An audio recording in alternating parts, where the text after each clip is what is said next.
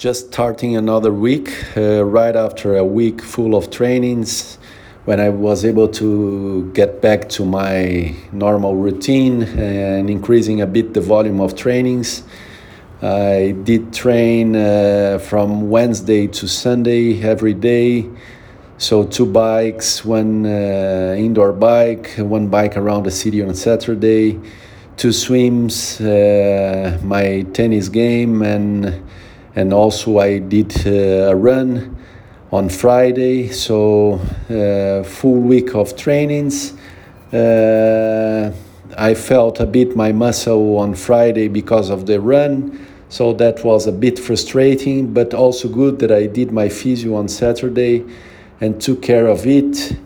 And uh, despite the fact that I, I had, I felt my muscle on Friday in the weekend, it was great. I felt my body quite good in everything.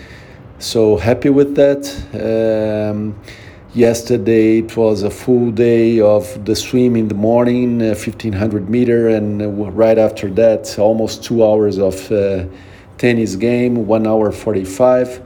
So at the end of the day, I was uh, felt feeling my body a bit sore, but super normal. Today I'm feeling great, so I'm happy with it. Uh, let's see what I do also to take care about my muscle. So I I don't know if this week I will include running or not.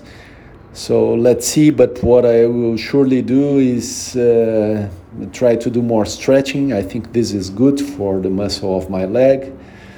And overall, great. So, starting another week, good energy ahead. And uh, it was good to feel uh, the body in, in good shape at the end of the week.